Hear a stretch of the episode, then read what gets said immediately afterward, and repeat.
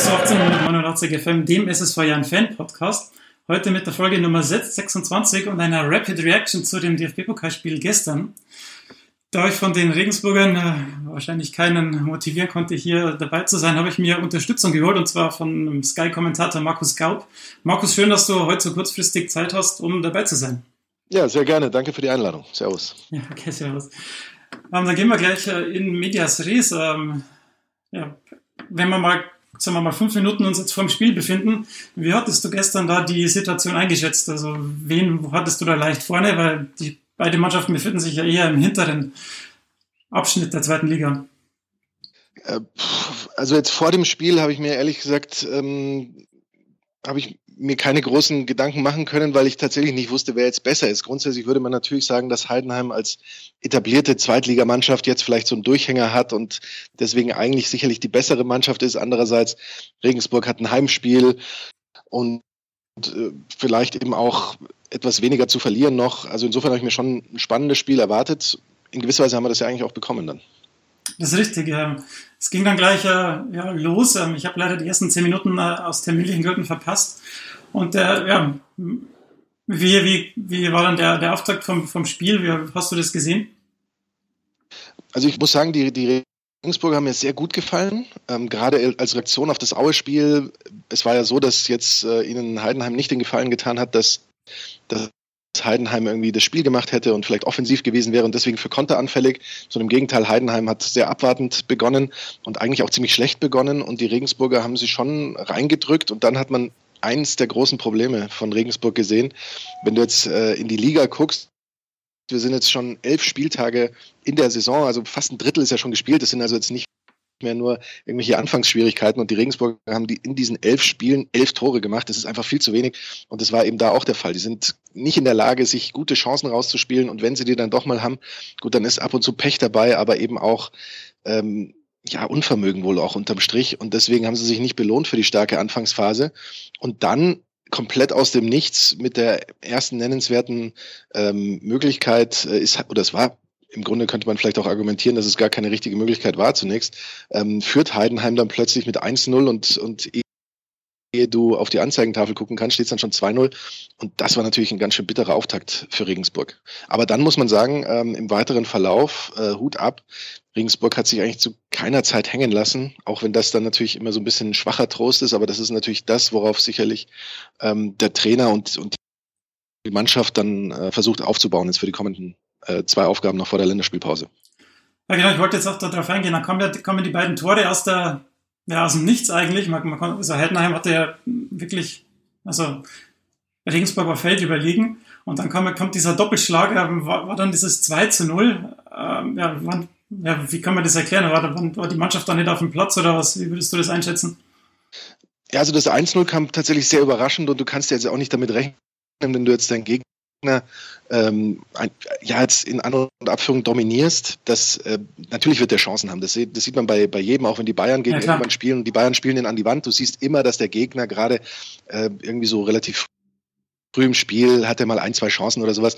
Aber du kannst normal nicht damit rechnen, dass der die dann sofort reinmacht, während du dir da vorne die Nase blutig läufst und, und einfach äh, diesen Ball nicht reinkriegst. Ja? Und äh, das war natürlich schon sehr bitter. Der Freistoß, der zum 2-0 geführt hat, war natürlich Hanebüchen verteidigt, weil du kannst einem Angreifer nicht so einen freien Lauf aufs Tor zugestehen, dass der damit Anlauf kommt.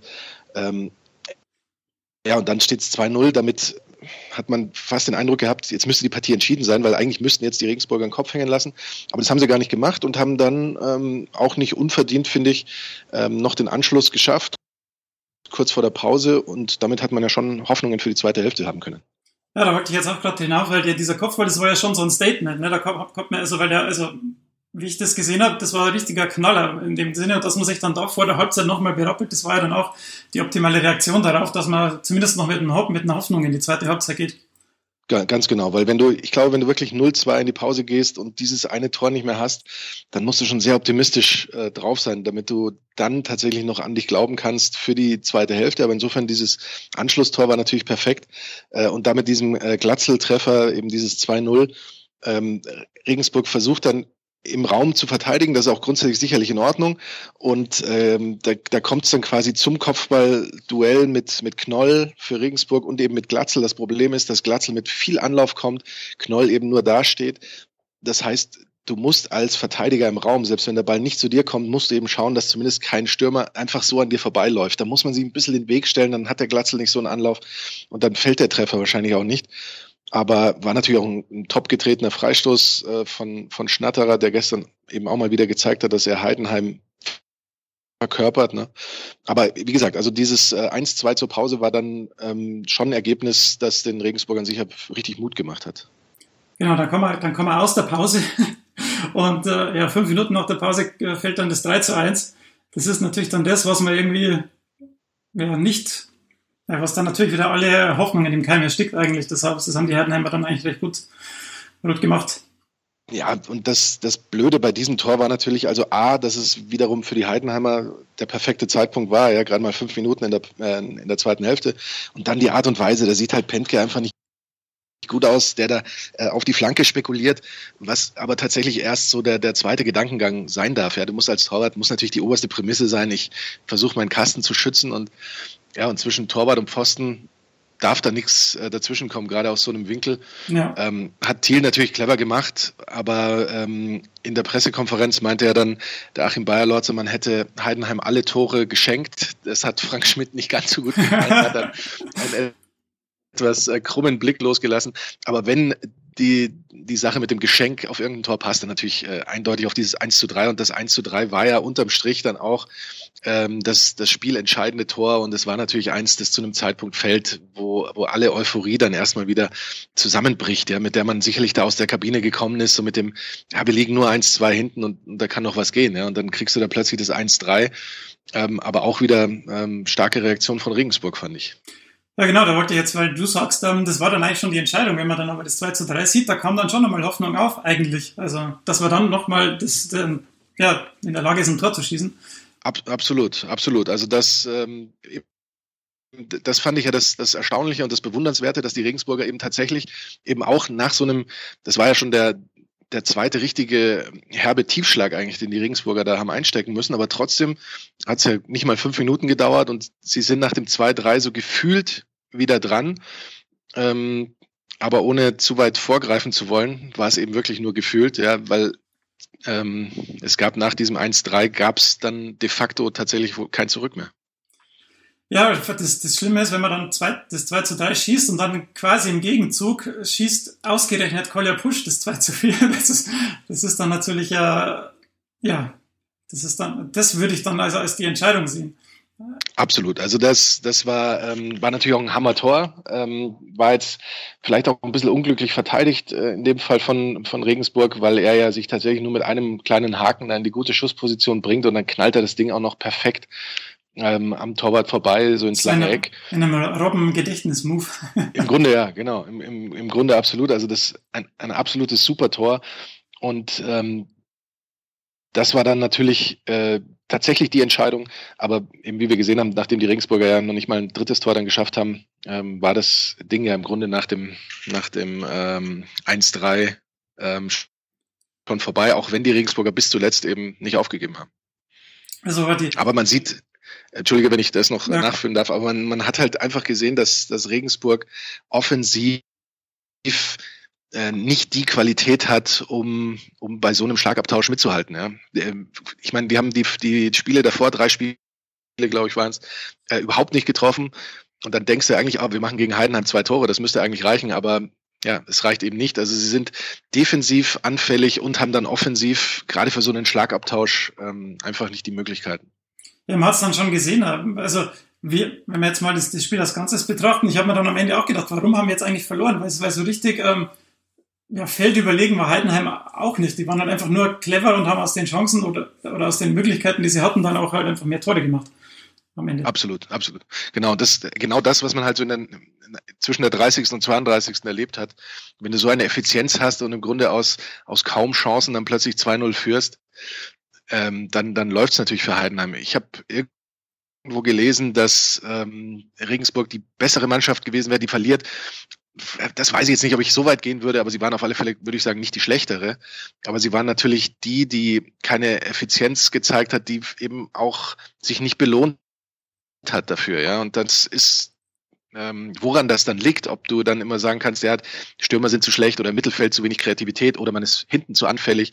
Ähm, es, unterm Strich ist es wahrscheinlich eine Mischung aus allem.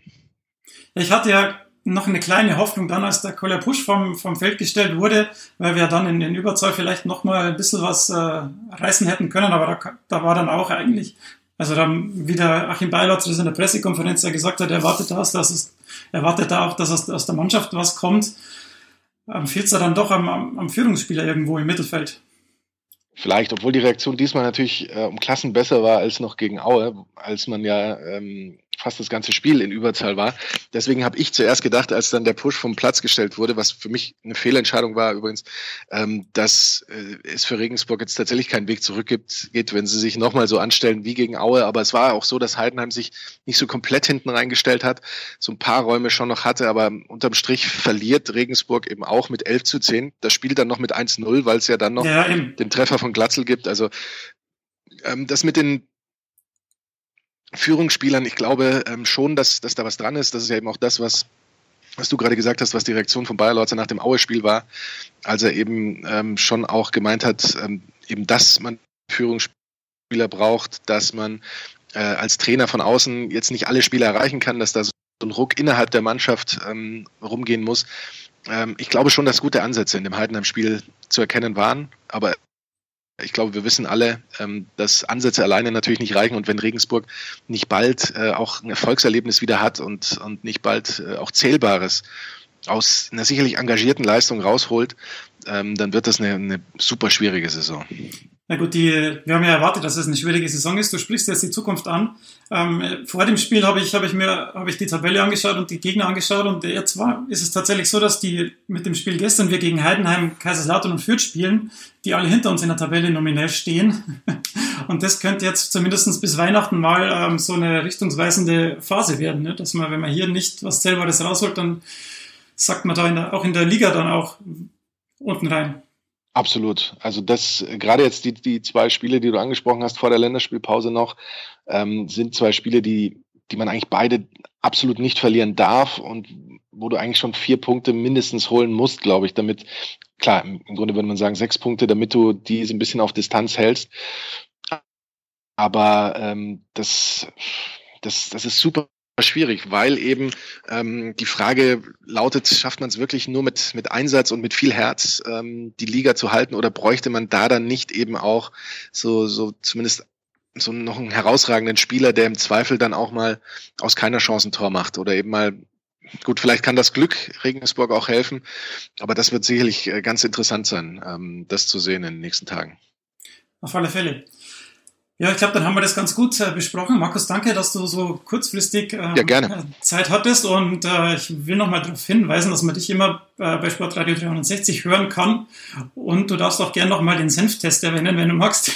Okay. Also wir ähm, von Sportradio 360 haben wir auf dem YouTube-Kanal Gaub 3000 ähm, so ein, eine neue Spielwiese gefunden und aktuell sind wir mit dem Senftest beschäftigt. Wenn ihr euch also interessiert, welcher von 28 Senfen am Ende der Senf-Weltmeister wird, dann schaut einfach mal rein. Wir sind da aktuell in der Phase zwischen Achtel- und Viertelfinale, aber es gibt ja bei YouTube ähm, jederzeit alle Folgen zum Nachgucken. Alles klar, dann sage ich nochmal vielen Dank und Danke dir. hoffen wir das Beste.